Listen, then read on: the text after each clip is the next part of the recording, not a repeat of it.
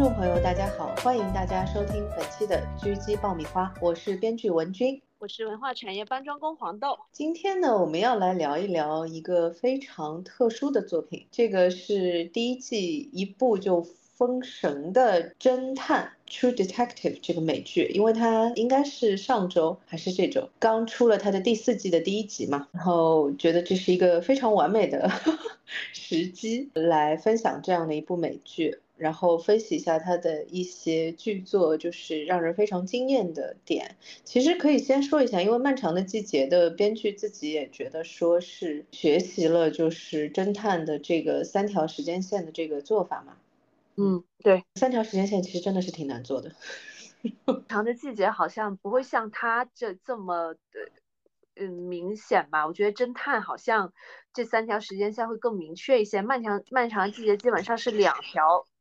多一些吧，两条，就其中的两条走的相对更完整一些。但是如果你从这个角度来说的话，它零二年的那条线也没有特别展开，其实，嗯，零二年的那条线其实就是展开了大概两集不到一点的这样的一个一个时间跨度嘛。然后其他的两条线就因为它一共是八集嘛。然后，当然，它最后的那个一集其实是完全的现在的那个时间线了，就是剧集拍摄当时的现在的时间线。好，我们先简单说一下，因为它其实是开宗明义的，它开篇就是那个一个侦探坐在那里，在呃接受另外两个也是探员的那个质询嘛，然后他那个屏幕上面是有字幕的，直接就是打出来说是二零一二年。然后，嗯，他们就是在问说，就是当年他经手的一个案子，这个案子在他经手的当时也是引起轰动的。但是呢，很神奇的是，他们问的不是关于案子本身，或者说一开始的时候不是关于案子本身，而是关于他的搭档。然后他说了一句，我个人觉得非常写的非常好的一句台词，他说。有两种人你是没有办法选的，一个是你的父母，还有就是你的搭档，笑死我了。然后就听着不像什么好话。是啊，他们两个就是不对劲的那种感觉。你从这个不对劲的感觉，或者是说他们两个不亲密，即使他们认识了这么久，搭档了这么久，我我对不亲密这件事情不完全同意啊。就是我觉得是不合拍，但是呢是亲密的。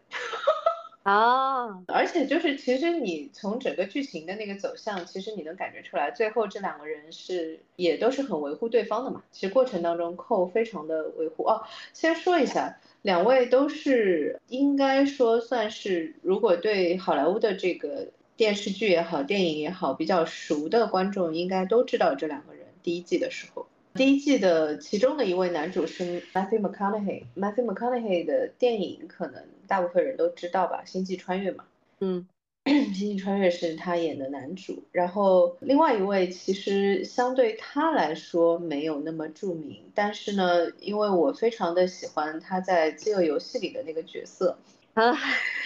嗯，然后我当时其实确实是因为我非常的喜欢这两个卡斯。其实第一季的时候，那个时候其实知名度还没有那么高嘛，刚开始播的时候其实还没有这么大的影响力，是播出来之后才爆的。另外一位男演员呢是叫 Woody Harrison。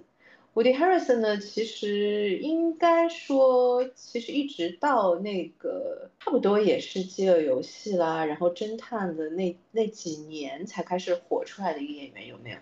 嗯，之前好像也是有一点不温不火的那个状态。然后我觉得是很有趣的是，无论是侦探里面这个角色，还是饥饿游戏里面那个角色，都和他本人蛮像的，有没有？啊，有吗？他其实还演挺多，我他是一个我觉得就是很能够控制角色的人，就是这个角色由他来演，你就会觉得啊，这个角色就是为他打造的那种感觉。但是其实他还演过蛮多那种，嗯，他的粉丝点评说这已经是他演过最正常的那个人了，或者是说相对他以前那些角色来说比较正常，因为就是。他他有部经典的片子是《天生杀人狂》嘛，他他就是演那个，嗯，身身体里带着很多邪恶种种子的那个人。对，但是他是那种，我我看了一个这样说吧，我看了一个他和 Matthew McConaughey 在片场的采访，就是一般在片场进行的采访呢，都是他们还在拍嘛。然后这个里面很有趣的一个点就是 Matthew McConaughey 说这个 Woody Harrison 说，他说你在某一些的这种时刻里面，其实能感觉出来，就是你是真的是怒了。然后呢，他说就是你有那种就是劲儿起来了之后呢，他说其实那个点上我是最喜欢你的。就是那个表演，他说我是我最喜欢的那种点，就是觉得两个人可能都进角色了，他可能是那个意思嘛。嗯，然后呢，伍迪·艾尔森回答他的是说，那是啊，那你都不用演，你其实就是 Rust。然后，然后呢，他对着镜头说说，你们想想我的感受，我其实就是跟 Rust 相处了这么长的时间。实在太好笑了，就我稍微说一下，就是 Ross 这个角色呢，其实这个在我看来就是那种，就是他现实主义基础又很好，就这个编剧他的现实主义基础又很好，但是呢，这一看就是个编出来的角色，就没有任何常人的七情六欲，就是这样的一个角色。然后本质上其实非常的接近哲学家，但是你也可以说他是因为，因为这个角色的设计是说他的女儿，嗯，就是。在很小的时候，大概就两岁多的时候，呃，被车撞了嘛，然后就去世了，发生了车祸。你也可以说它是一种创伤后的一种应激反应，但是你也可以说这个角色就是个瞎编的，你 你知道我意思吗？然后就是住的地方什么都没有，就是地上有个床垫，没有没有椅子，没有桌子，什么 什么都没有，然后墙上面全是他办的这个案件的资料，就是那样子贴着，嗯，没有没有什么家具。然后书书很多，书全都就是堆在地上这样子，然后你能感觉出来这个人其实看书看的也很多，然后就是有一种。就这个角色肯定不存在，但是他做的如此之好，就是非常的有说服力，仿佛这个角色是真的有的。嗯，主要还是说旁边的人，就是他，他们也一直在塑造那个氛围吧。就是你看他们警察同事啊什么的，一直就觉得他是个怪胎，他的上司也很受不了他，就也会有一些很多现实的反应去映衬这个人有多么的不合群。然后他们的第一个镜头就是这两个人的双人出现的镜。镜头是在一九九五年，就是在时间线上来说是一九九五年。然后呢，这个在两个人被询问的这个录像里面，其实都有体现。就是 Rust 有说，他说我记得一九九五年的一月是一月三号吗？然后他说那个是他女儿的生日嘛，所以他记得那那一天。嗯，然后呢，两个人就在现场。那是一个，其实从现场一看就是非常诡异的一个凶杀案的一个一个情况，就是我就不具体形容那个尸体的状态了，但是可以看得出来，就是那个绝对不是说普通的一个杀人事件，因为那个尸体是经过处理的，头上戴着一个用那个动物的骨架和枯树枝做成的一个像皇冠一样的东西，然后呢，尸体是跪着背对着这个镜头。然后整个的那个氛围呢，这个就要说到我们之前想说的那个点了，因为整个的这个剧里面都有说黄衣王，Yellow King，为什么是黄桃啊？我不知道哈，他我看的这版翻译是这个哈，这个翻译有点扯，他就是叫 Yellow King 嘛，然后 Yellow King 其实是有这个小说的，包括他说到的这个神秘学方向的这个点，就是它里面有一个地名叫 Carcosa。卡 c o s a 呢，就是传说中的这个 Yellow King，他统治的地区的名字就叫卡 c o s a 然后呢，嗯，其实我觉得它整个的故事就是放了很多这种美国当地的民俗的这种元文化元素，我觉得这个也是很迷人的。就是因为 Yellow King 其实在当地是非常，就是已经非常非常久的那种，就是神秘学的传说嘛。这个我觉得可能中国也有类似的吧，是不是？就是各地可能都有，就然后很多都是拿来吓唬小孩的。你说如果不听话，不好好吃饭什么的，然后那个谁就来抓你了，就是那种，就类似这种。对，就类似这种。对，如果做中国本地化的话，可能就是可能会出现一些什么白娘子啊、哪吒，可能是这种类型吧。印象很深的还是这个故事，它真的就一直在探案，就每一集都在给你揭开一些线索，就在探案的过程之中，然后再去穿插着主角自己的个人生活。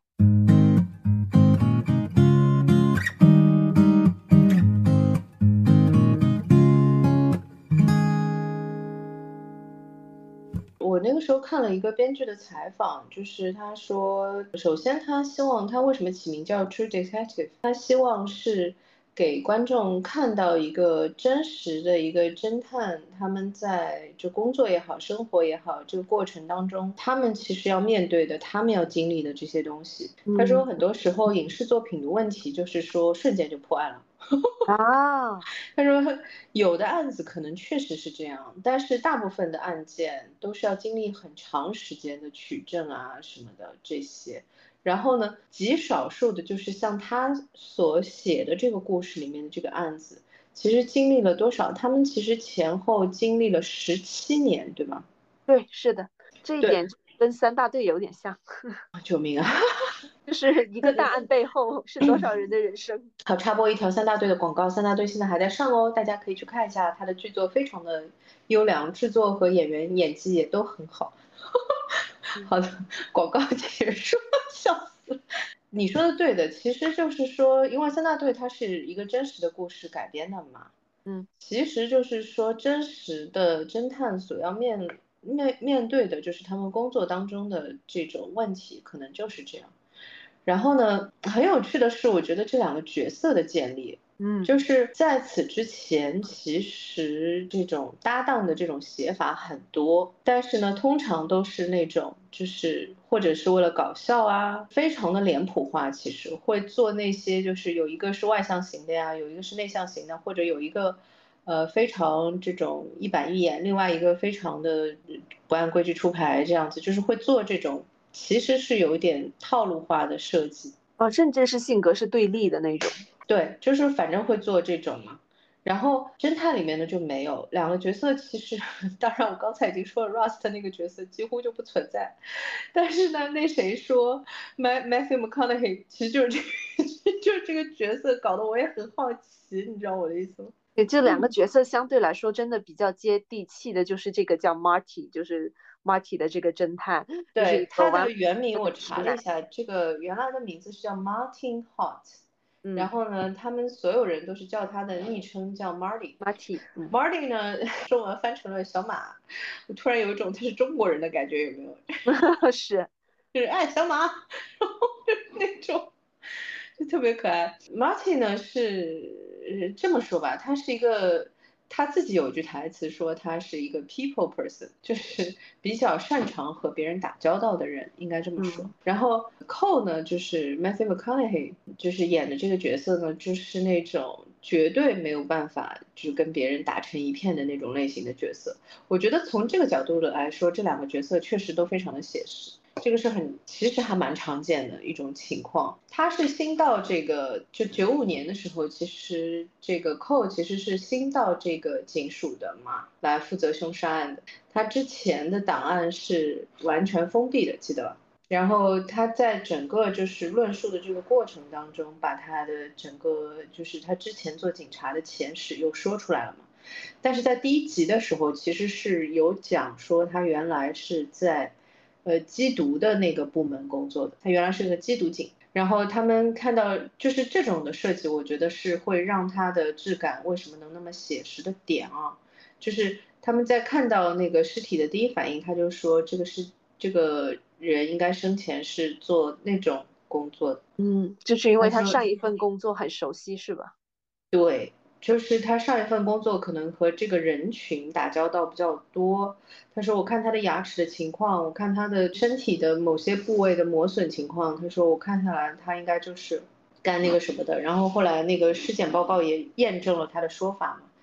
就是我觉得这种的点其实做的是很漂亮的，就是他用一种。其实是在情节里面的东西，就是他没有再去用任何的台词啊什么的去交代，他就是情节内的台词来交代一个角色的背景。我说的是这个警探的背景，就因为他如果能说得出这个话，就说明他对于这个群体是有他的熟悉度的。然后另外一个方面呢，也体现了就是说他是一个观察力很强的这样的一个人，所以是两个信息，就是这一段词儿就出去了，啊，就就挺漂亮的。呃，这个里面插播一个花絮，这两个人呢，一个就是那种特别奇怪，就是像 Russ 这样，Russco 这样的，也不跟别人也不跟别人多话呀，然后晚上也不睡觉，然后也感觉没有什么七情六欲，连个家具都没有，然后。就很奇怪的一个类型，另外一个类型呢，就是表面上看对家里人都很好啊，然后家庭也很幸福，结果呢，其实在外面搞破鞋。然后呢，我觉得其实写实还挺写实的。然后比较好玩的是，发现就是他搞外遇的那个对象，其实在第一集的时候出现过的，是就是给他送档案的那个妹子。没错，而且是从法院过来给他送档案，也就是说，其实编剧做这些细节的埋埋线做的非常细。然后呢，这个妹子一看就，因为他们选的那个女演员是我非常喜欢的一位女演员，意大利籍的，确实很好看，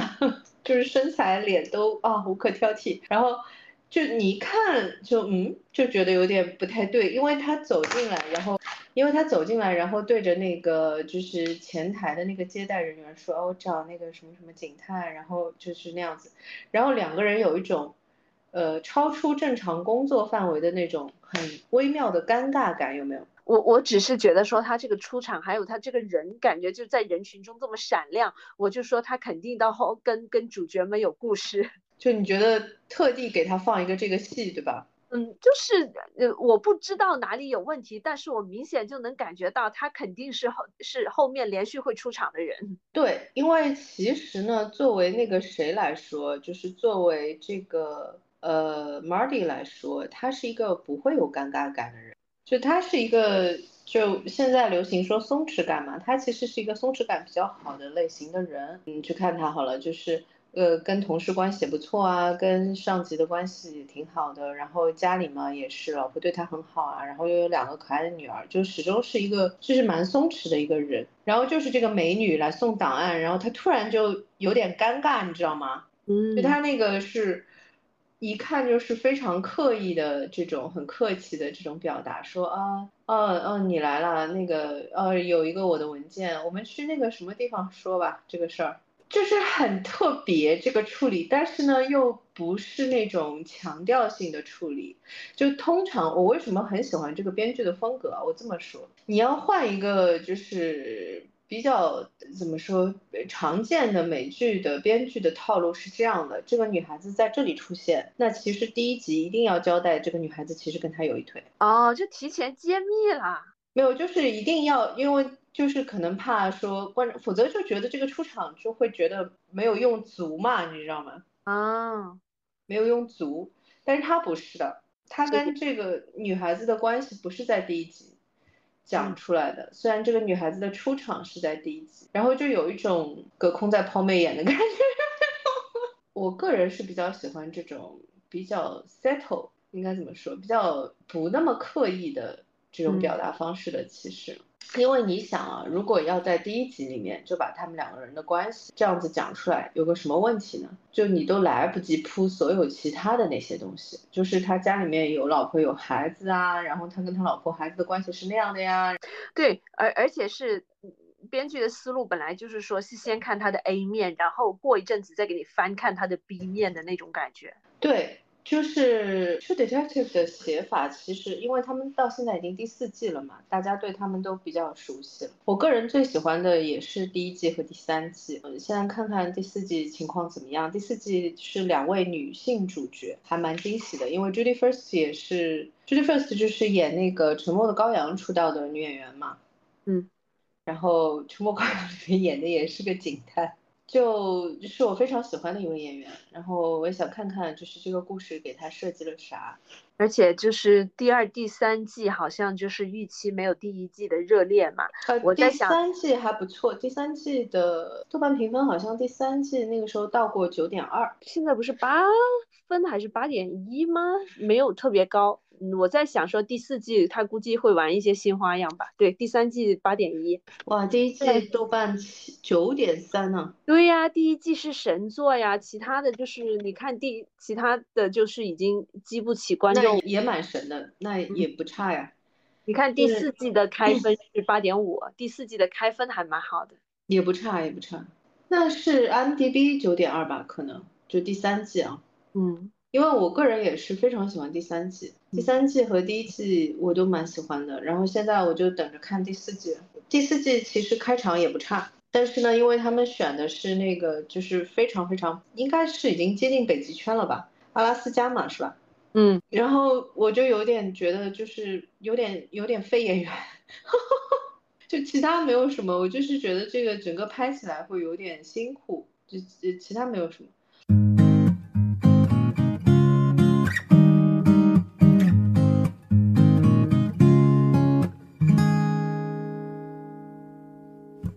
我们回过来讲那个《True Detective》第一季，因为《True Detective》第一季呢，侦探的第一季其实当年真的是引起轰动的。我觉得它比较特别的地方，确实是它把就是整个侦探的这个角色塑造完整，他们不再是角色，而是一个真实存在的人的感觉。然后这个也是完美的，就是体现了他给这个剧集起名的这个野心嘛。这个侦探可能就是两重含义了，就是说他是真的有探案能力的那种侦探，还有就是说是作为真实的人的那个侦探。哇，你把这个其他的侦探都说成什么了，姐姐？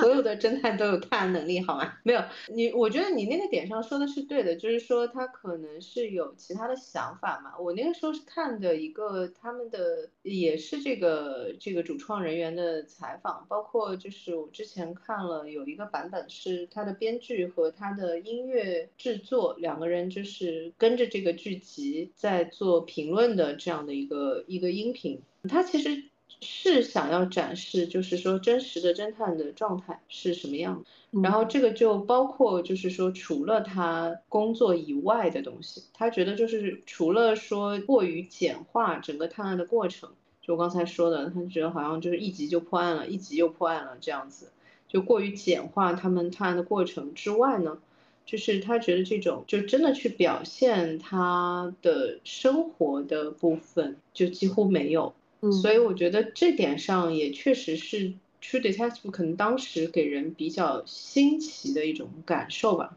而且就是他他们的生活感觉是有一种就是解构，就是对对那种管警察，尤其是呃相对东城梦魇吧，东城梦魇里面的警察的形象可能还好一点，这里的警察形象怎么感觉大家都在酗酒吸毒搞破鞋各种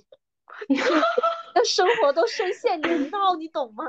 被你这么一说，觉得他们的私生活好精彩哦。有，就是东城梦魇也是在一个小镇上嘛，但是呢，就基本上是这个小镇的居民有问题，但是凯特温斯莱特演的那个角色好像我知道东城梦魇，我知道，嗯，对，还挺。坚强的，就是这里的，就是说所有的侦探和他的同事感觉都，嗯嗯嗯，婚姻一团糟，生活好像也一团糟，其实还蛮真实的。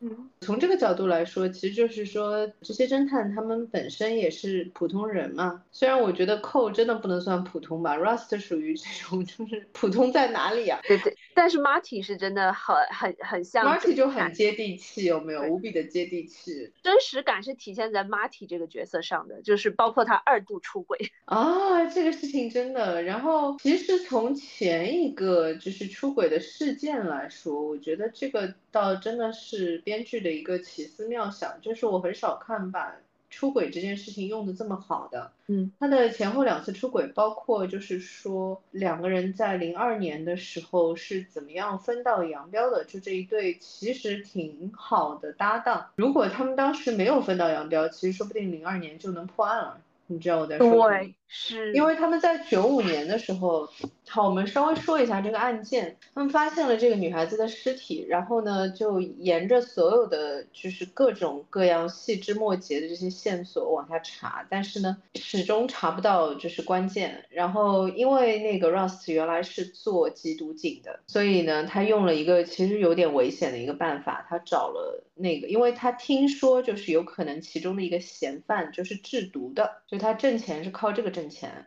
所以他就找了一个 自己的，就是当年的，当年他还在卧底的时候的一个，就是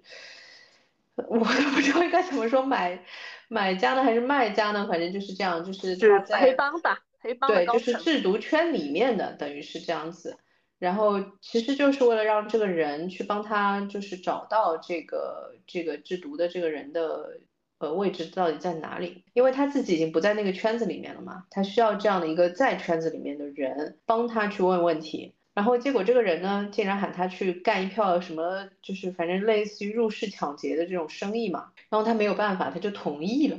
哦，我当时看到 这个点的时候，我真的是觉得，你说他扯吧，他其实就是全程的质感都很落地。但是你说他不扯吧，哥哥，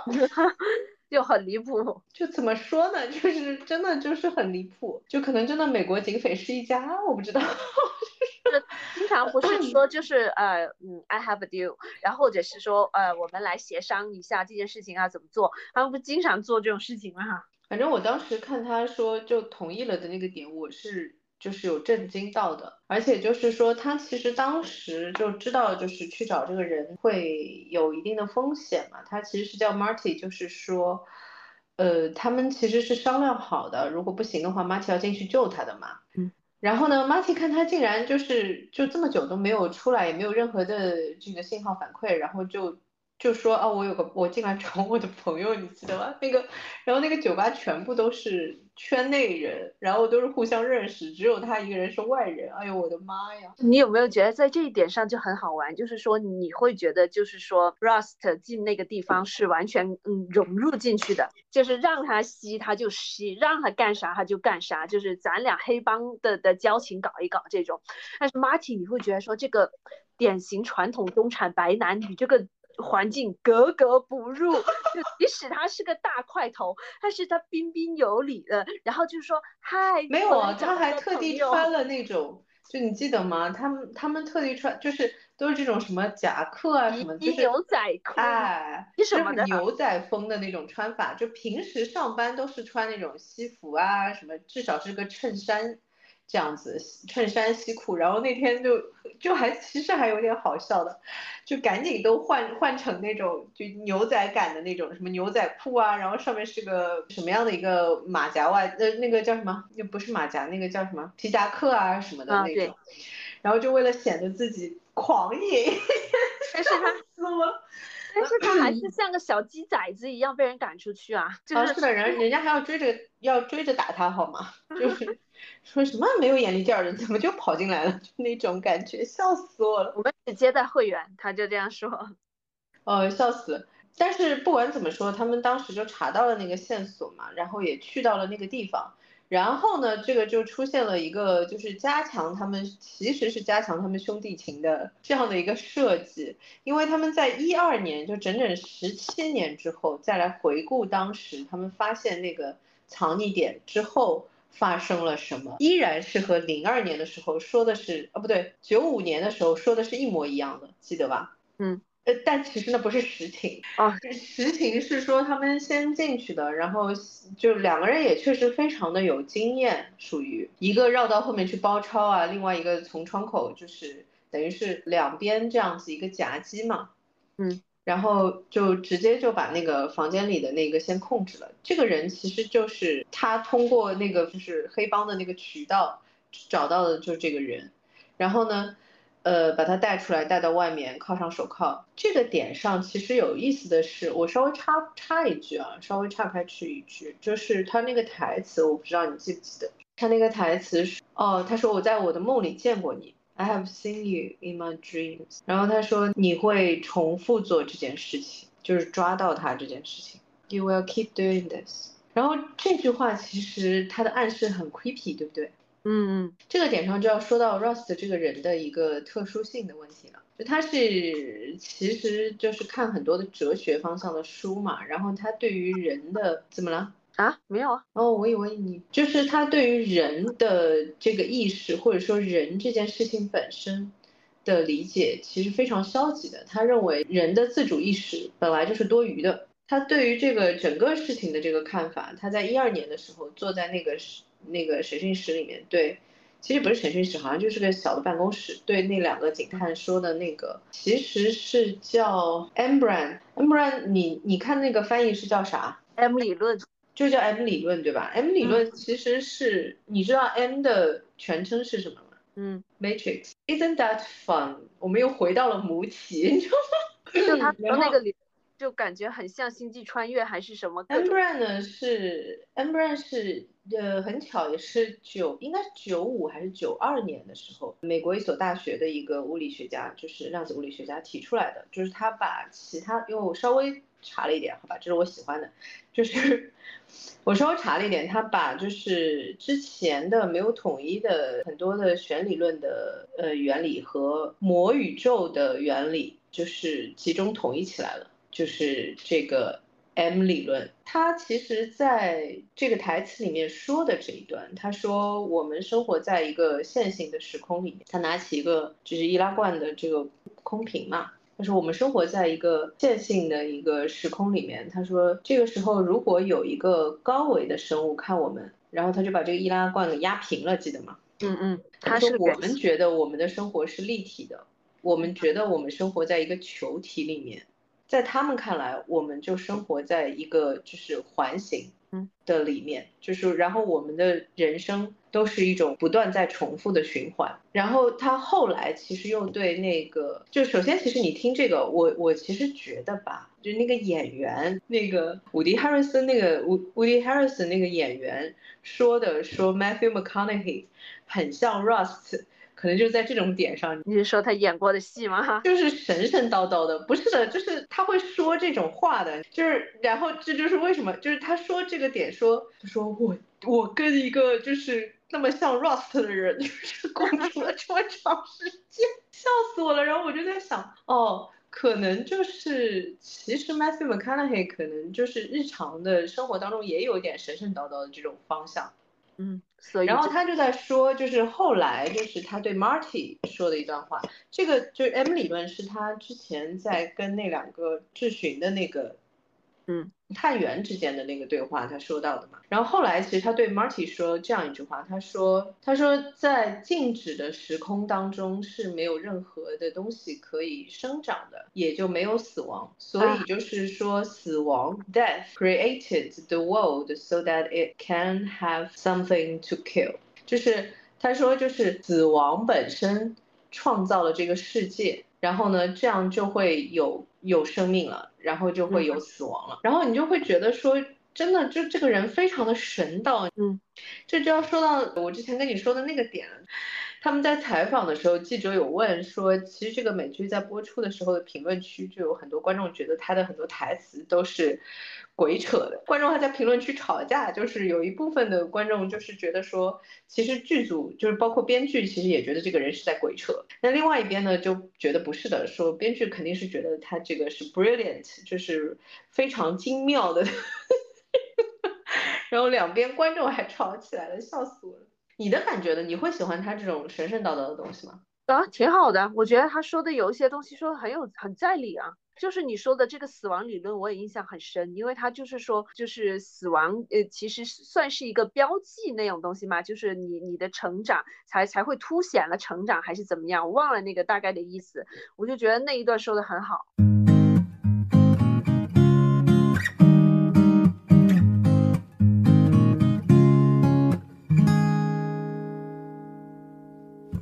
这个又要说回到前面。就是克苏鲁的这个这个符号，在这个影片里的一些就是落点啊。首先想说的是，编剧其实已经强调了，他对于 Yellow King 这个事情其实没有太在意，没有把它作为一个特别核心的东西。但是呢，他觉得就是 Yellow King 的这个形象，其实在美国的这些，特别是他写这个案件的地区，其实比较深入人心的。然后呢，他就觉得说，如果拿这个符号来做呢。大家都知道这个东西是什么，也就是说，其实我觉得他是用了一个非常编剧技巧的东西。你记得我们有一次聊到过，就关于 context，记得吗？嗯，语境啊，对，就是关于语境的问题。如果你选对元素性的东西，那你就是因为从语境的角度来说，所有人都知道你在说什么。那你的叙事的成本就会降低啊！我觉得这样子，呃，确实是文化语境这个问题，又让我想到漫长季节，因为东北下岗潮其实也是一个时代的。对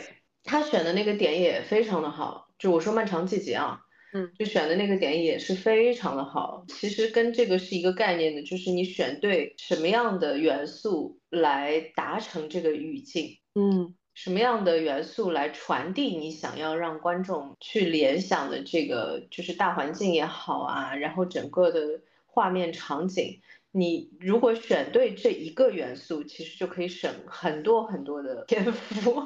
啊。你知道我的意思吧？就是呃，因为他那个就 Yellow King，其实，在如果是这样一个就是有影响力的，然后深入人心的这样的一个形象呢，其实确实就是对编剧来说就很省力了。嗯，我不需要再花什么样的是长的篇幅去交代说啊，其实他是个什么神，他然后就是大家都是有祭拜他的这个习惯的，blah blah blah，就所有这堆都省了。我稍微想展开一点点，因为 Yellow King 确实是 Cthulhu 的那个，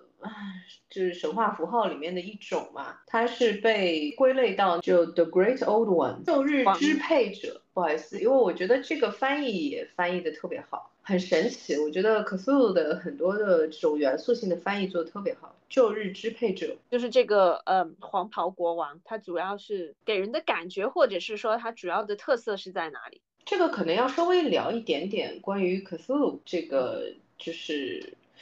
文化符号了啦。其实现在已经是，就是最早的时候，其实是一个美国的作者叫 Lovecraft，然后中国的 读者和观众非常亲切的管他叫爱手艺，因为 Love 是爱嘛，Craft 是手手手艺活，所以所以他叫爱手艺，就有点好笑。然后大家就管他叫爱手艺。他写的故事其实很多都是这个类型的，就是他所写的是那种克苏鲁，因为他的第一本好像就是叫克苏鲁的召唤，The Call of Cthulhu，那个写的就是一个这种远古的就已经在。地底沉睡的这样一个庞然大物，然后他醒过来了。他对于你的杀戮，就是他和其他的那些其实是恐怖风格的那些元素，在我看来还是怪物啊。但 anyway，就是和那些的差别是说，他的这种杀戮行为不是主观的，就是他不是说我要杀掉你，不是的，他没有那种概念。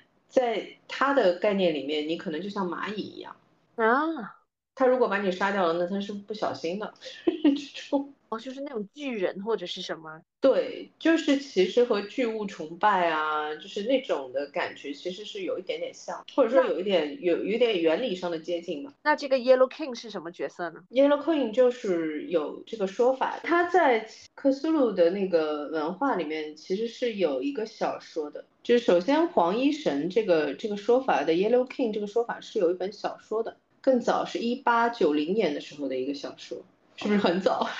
嗯，是。哦，一八八六年发表的短篇小说，这个是另外一个美国作家叫 Beers，Bruce Beers，他写的一个短篇小说 Joe《Boys and Inhabitants of Carcosa》。然后呢，这个短篇小说就是说有一个人在。就是半夜里面醒过来，然后发现自己处在一片荒漠里面，然后一直走，一直走，一直找找回去的路，但是没有找到。然后呢，他在这个寻找的过程当中呢，他看到过这个 Yellow King，这个是这个形象，就是在这个小说的这个媒介里面出现，应该是第一个点吧。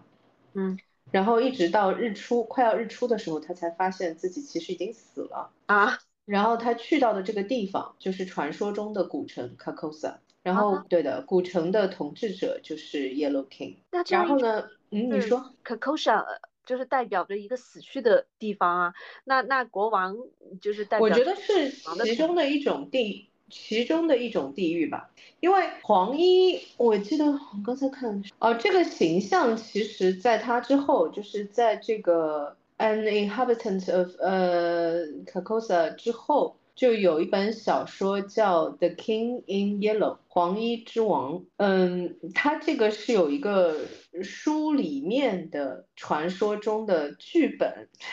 说到我很感兴趣的东西，然后这个整个小说的故事就是，凡是看了这个剧本的人就会发疯，就大概是这个意思。然后他在这个小说里面是一个就是被禁的一个一个文本，嗯，大概是这样。然后这个小说的作者呢叫 Robert Chambers，据说就是说其实编剧是知道就是说 Chambers 的这一本的，但他主要的。取材还是 Beers，就是我刚才说的 An Inhabitant of Carcosa，就是从那个里面就是取了一些这个元素性的东西出来。那基本上就是看到黄衣国王就代表死了，就证明这个故事里面这小孩他们拿小孩去献祭这件事情嘛。他其实就是死神呀，你仔细想的话，他是死神的一种嘛。嗯，但是呢，我觉得比较有意思的是，就是说后来就是说黄衣王这个元素，其实后来就变为了这个克苏鲁的其中的一种。我觉得这个点也是蛮有意思，就这种文化元素这种分类。嗯，这这好像就是跟中国的某些民俗传说或者是鬼故事差不多那种，就有某些意象看到了之后就忍不住哆嗦那种。我还找到一张那个，呃，这个之后呢，它有一个，其实是二手艺后来写的克苏鲁的神话里面，大家认为啊，就是黄衣神黄衣王其实是克苏鲁的体系里面。是卡苏鲁的 half brother，我觉得 half brother 这个说法也很扯。那么爸妈都是谁呢？Anyway，对啊。就这个这个神的名字叫哈斯特哈斯塔，我觉得其实和他这个剧里面的这个说法还蛮像的，跟我想的一样，就是鬼故事或者是僵尸类故事，就是往那块去想就行了。反正编剧的说法就是他参考的主要就是 B.S，就是最早的时候那个 An Inhabitant。呃，我决定把那个这个短篇小说去找来看一下，我觉得应该会蛮有趣的。好，那就先这样，我们下期再见。下期再见，拜拜，拜拜。